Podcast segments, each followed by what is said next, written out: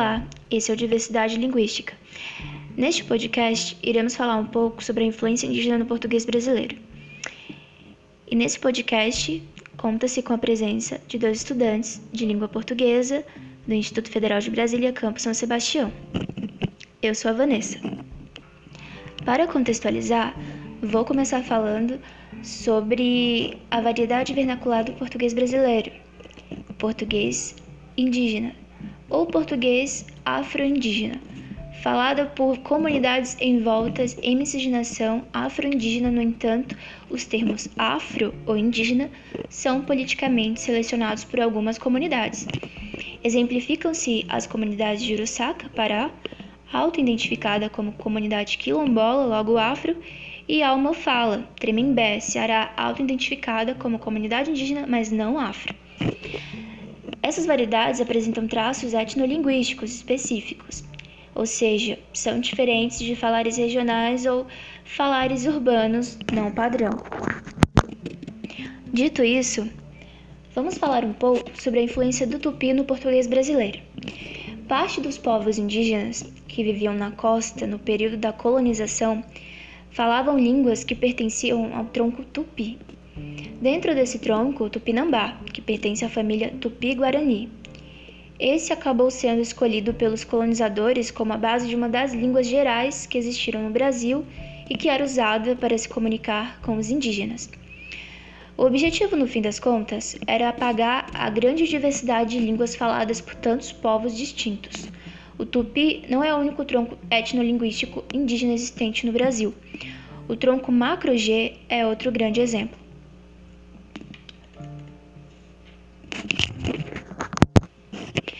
No entanto, depois de um tempo, essa língua geral foi deixada de lado e o português passou a ser usado como língua oficial. Mas nesse ponto, a influência já era grande demais para ser apagada. Essas marcas são observadas no léxico e nos nomes, como nas topominhas, que são os nomes de lugares geográficos. Assim, existem muitas palavras usadas pelos brasileiros como nomes de coisas, lugares, animais, alimentos, que têm origem nas línguas da família Tupi-Guarani, como aquelas que eram faladas pelos povos Tupinambá e Tupiniquim. Agora passo a palavra para o Jean, que vai falar um pouco mais sobre esse assunto. As informações que citei aqui você pode encontrar no site da UFMG, que tem um grande acervo sobre palavras indígenas incorporadas ao português, e também no site Mirim Povos Indígenas Brasil.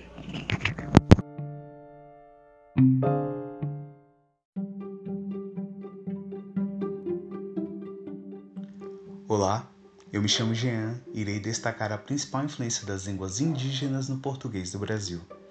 Quando os colonizadores portugueses chegaram aqui, eles não conheciam a enorme variedade da fauna e flora brasileira. Assim, os índios é que foram apresentando e dando nome aos animais, como por exemplo a arara, a capivara, o tamanduá, o jacaré e o tucano. E com relação às frutas temos o cajá, o caju e o cacau. Ou seja, a principal influência das línguas indígenas foi no vocabulário, e segundo um dos principais gramáticos e filólogos do Brasil, Ivanildo Bechara, o tupi não teve grande influência na gramática portuguesa, ou seja, na pronúncia, na fonética ou na sintaxe. E além de ter sido essencial na formação do vocabulário do português do Brasil, a influência das línguas indígenas deixou marcas na forma de pronunciá-las. Uma amostra disso é um fenômeno pesquisado em Cuiabá, no Mato Grosso, que, segundo a professora Ana Sueli Cabral, por causa do forte contato com a língua bororo, que pode ser enquadrada no tronco macro-G, a população pronuncia os fonemas sh e j de forma peculiar. Assim, em vez de chuva e caju, fala-se chuvai e cajui. Agora falarei algumas palavras de origem indígena que fazem parte do português do Brasil, que são elas Acajá ou cajá é o fruto da cajazeira, do tupi-guarani acanjá, o fruto do caroço cheio, graúdo, fruto que é todo caroço. Aracaju, do tupi-guarani ará, que é papagaio, caju ou acaiu, que é igual a cajueiro dos papagaios. Também pode significar tempo, época do caju. O babaçu, do tupi-guarani ibá, guaçu, que é igual a fruto grande. Baiacu, é como são chamadas diversas espécies de peixes que incham quando se sentem ameaçados. Do tupi-guarani, grafia antiga, maiacu de imbaeacu, a coisa quente, venenosa, por causa do fel. O boitatá, que é uma entidade mística que protege o campo e as matas dos incêndios. Cobra de fogo, do tupi-guarani, coisa. Tatá, fogo ou coisa de fogo. Buriti, do tupi-guarani, imbu, que é igual a alimento.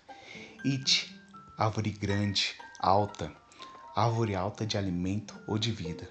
Butantã, do tupi-guarani, bu, ibi, que é igual a terra. Tatã, atã, tantã, que é igual a muito duro. Tucano, do tupi-guarani, tucã, que bate forte. Urubu, do tupi-guarani, uru, que ave grande. Ibu, negro.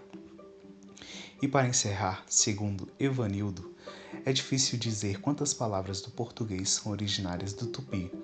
Nos dicionários há palavras que não são mais usadas e algumas que só possuem uso apenas em determinada região. E as informações que se tem aqui você pode encontrar no site Agência Brasil e no Edu Cezimbra.